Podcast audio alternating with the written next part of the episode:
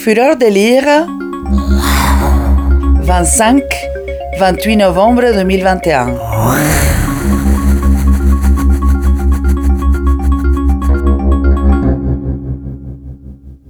Bonjour Delphine Reist. Pouvez-vous vous présenter en quelques mots? Je m'appelle Delphine Reist. Je suis artiste, je fais de la sculpture, j'habite et je vis à Genève. Je travaille euh, ici à Picto, qui est un immeuble euh, où travaillent 80 euh, personnes dans le large champ de la culture. Peut-être quelques précisions sur la sculpture que vous pratiquez? Oui, je fais de la sculpture avec des, en général avec des objets. Et j'essaye d'être très proche des objets. C'est-à-dire, j'essaye de, de, faire en sorte que les objets euh, soient les protagonistes de, de ma sculpture, qui, qui soient vraiment centraux. Et euh, j'opère des transformations, mais assez légères, de manière à ce que on soit en rapport avec des, des choses que l'on connaît intimement, mais qu'on ait un regard légèrement différencié sur, sur, sur, sur ceci. Et qu'allez-vous nous lire? Je vais vous lire un extrait d'un livre euh, de Svetlana Alexievitch qui s'appelle La fin de l'homme rouge ou Le temps du désenchantement et qui est euh, traduit par Sophie Benesch. Et pourquoi ce choix? Alors c'est c'est une auteure euh, qui, qui me passionne en fait, que j'adore, qui est biélorusse et, et qui étudie l'histoire de, de, la Russie du siècle passé et celle d'aujourd'hui euh, à travers le, témoignage de gens encore vivants. Euh, la fin de l'homme rouge est axée autour de euh, qu'est-ce qui, qu'est-ce qui se transforme au moment de, de la perestroïka, qu'est-ce qui intimement change pour, pour, les, pour les habitants de, la Russie?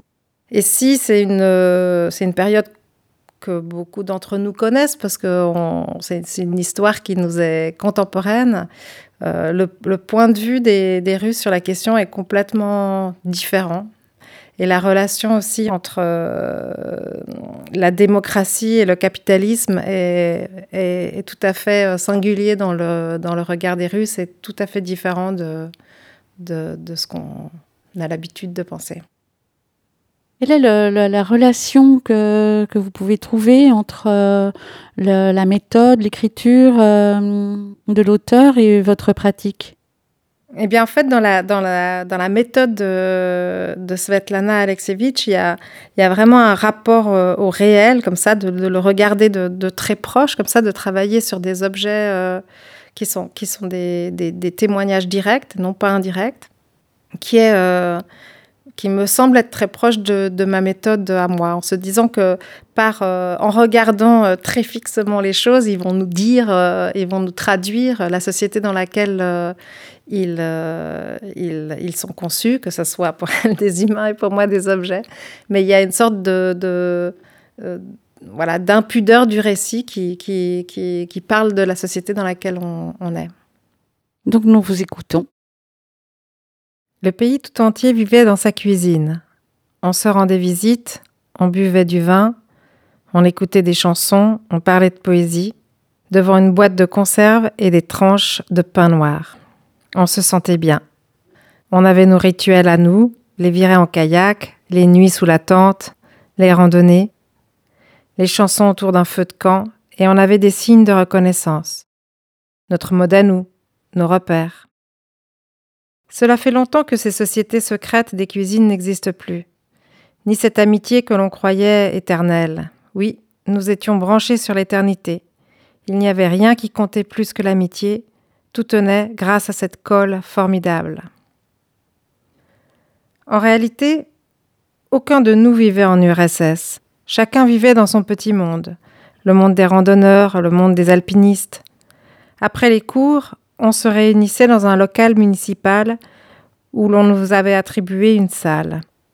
On montait des pièces de théâtre, je jouais dedans. Il y avait aussi un club littéraire, je me souviens. Igor lisait ses poèmes là-bas. Il imitait le style Mayakovsky. Il était irrésistible. On l'avait surnommé l'étudiant. On recevait de vrais poètes, des adultes qui nous parlaient franchement. Ce sont eux qui nous ont appris la vérité sur les événements de Prague sur la guerre d'Afghanistan, Quoi encore On apprenait à jouer de la guitare. Ça, c'était obligatoire. À l'époque, une guitare faisait partie des objets de première nécessité. On était prêt à écouter à genoux nos poètes et nos bardes préférés. Les poètes remplissaient des stades entiers, sous la surveillance de la milice à cheval. Les paroles étaient des actes. Se lever au cours d'une réunion et dire la vérité, c'était un acte, parce que c'était dangereux. Descendre dans la rue, c'est génial. C'est une décharge d'adrénaline, une bouffée d'air frais. Nous, on déversait tout dans les mots. Maintenant, c'est difficile à croire. De nos jours, il faut agir et non parler. On peut dire absolument tout, mais les mots n'ont plus aucun pouvoir. On voudrait croire à quelque chose, mais on n'y arrive pas. Tout le monde se fiche de tout, et l'avenir, c'est de la merde. Pour nous, ce n'était pas comme ça. Ah ça non, la poésie, les mots, la parole. Quand j'étais en première, je suis tombée amoureuse. Il habitait Moscou. Je suis allée passer trois jours là-bas. Le matin, à la gare, des amis à lui nous ont passé une édition renéotypée des souvenirs de Nadezhda Mandelstam. Tout le monde était plongé dedans à l'époque. Et il fallait rendre le livre le lendemain à 4 heures du matin. Le remettre à quelqu'un dans un train. On a passé 24 heures à lire sans arrêt. On est juste descendu une fois acheter du lait et du pain. On en a même oublié de s'embrasser. On se passait les feuillets les uns après les autres. Tout cela dans une sorte de délire, de fièvre. Parce qu'on avait ce livre entre les mains, qu'on le lisait.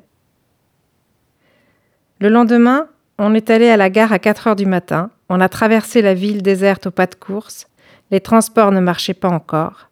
Je me souviens de cette traversée de Moscou en pleine nuit, j'avais le livre dans mon sac, on le transportait comme si c'était une arme secrète.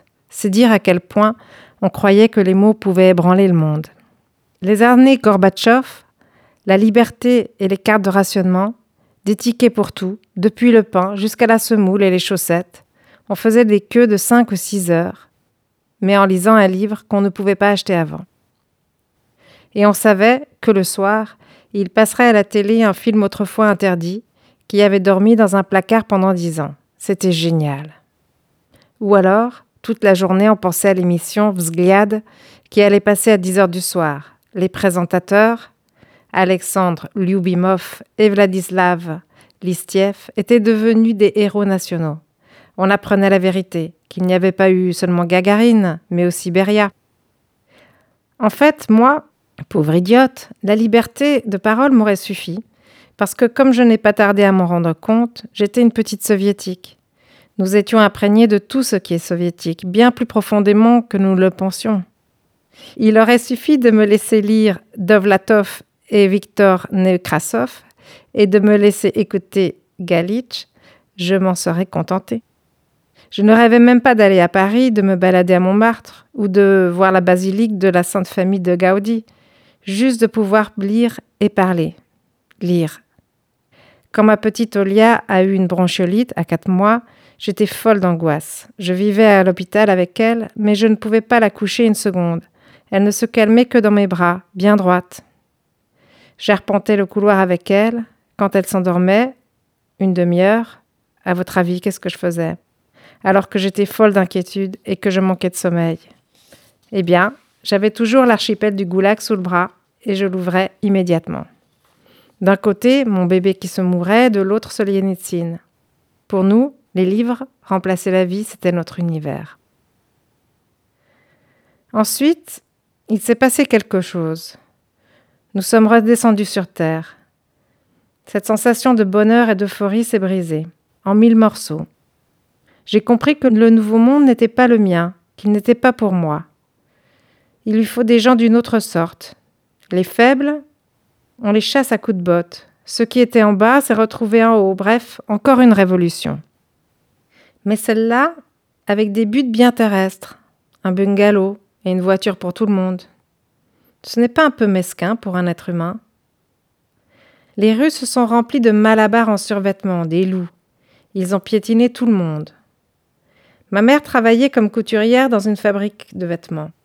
Cette fabrique n'a pas tardé à fermer, et maman est restée à la maison à coudre des sous-vêtements. Toutes ses amies aussi, on habitait dans un immeuble que la fabrique avait fait construire pour ses ouvrières. Eh bien, dans tous les appartements, On cousait des culottes et des soutiens-gorge, des maillots de bain. On découpait les étiquettes de préférentes étrangères sur de vieux vêtements, les siens et ceux de ses amis, et on les cousait sur ses maillots de bain. Ensuite, les femmes formaient des petits groupes et voyageaient à travers la Russie avec des sacs. On appelait ça la tournée des petites culottes. À l'époque, j'étais déjà étudiante. Je me souviens. Non mais quel cirque. Dans la bibliothèque de l'université, dans le bureau du proviseur, on entreposait des tonneaux de cornichons et de tomates marinées, de choux, de champignons. On les vendait et avec l'argent, on payait les salaires des professeurs. De temps en temps, toute la faculté croulait sous les oranges, ou bien on était enseveli sous les chemises pour hommes. La grande intelligentsia russe se débrouillait comme elle pouvait. On déterrait de vieilles recettes, ce qu'on mangeait pendant la guerre, on plantait des pommes de terre au fond des jardins publics, sur les remblais des voies de chemin de fer. Quand on ne mange que des patates pendant des semaines, est-ce que c'est la famine ou uniquement du chou mariné? Ça m'en a dégoûté pour la vie. On avait appris à faire des chips avec des pelures de pommes de terre et on se transmettait cette recette miracle faire revenir les pelures dans de l'huile de tournesol bouillante avec beaucoup de sel. Il n'y avait pas de lait, mais on vendait des glaces. Alors, on faisait cuire la semoule dans de la glace. Je me demande si je mangerais ça maintenant. C'est notre amitié qui a disparu en premier. Tout le monde s'est retrouvé très occupé. Il fallait bien gagner de l'argent. Avant, on avait l'impression que cet argent n'avait aucun pouvoir sur nous. Mais là, tous ont commencé à apprécier les billets verts. Ce n'était pas de l'argent soviétique, de la monnaie de singe, comme on nous disait. Et nous, les plantes d'intérieur, qui vivions dans le monde des livres, eh bien, nous n'étions pas adaptés à cette nouvelle vie tant attendue. C'était autre chose que nous attendions, pas ça. Nous avions lu des tonnes de livres romantiques, mais la vie nous a poussés dans une autre direction, à coups de pied dans les fesses. Au lieu de Vysotsky, de la musique pop, c'est tout dire. Il n'y a pas longtemps, on s'est réunis dans ma cuisine, ce qui arrive plus que rarement.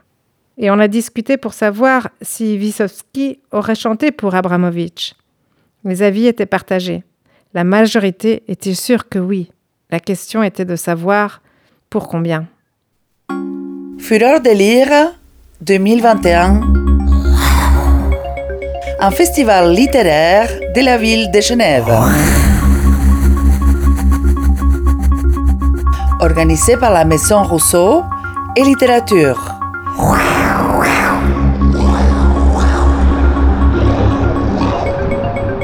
« 25-28 novembre 2021.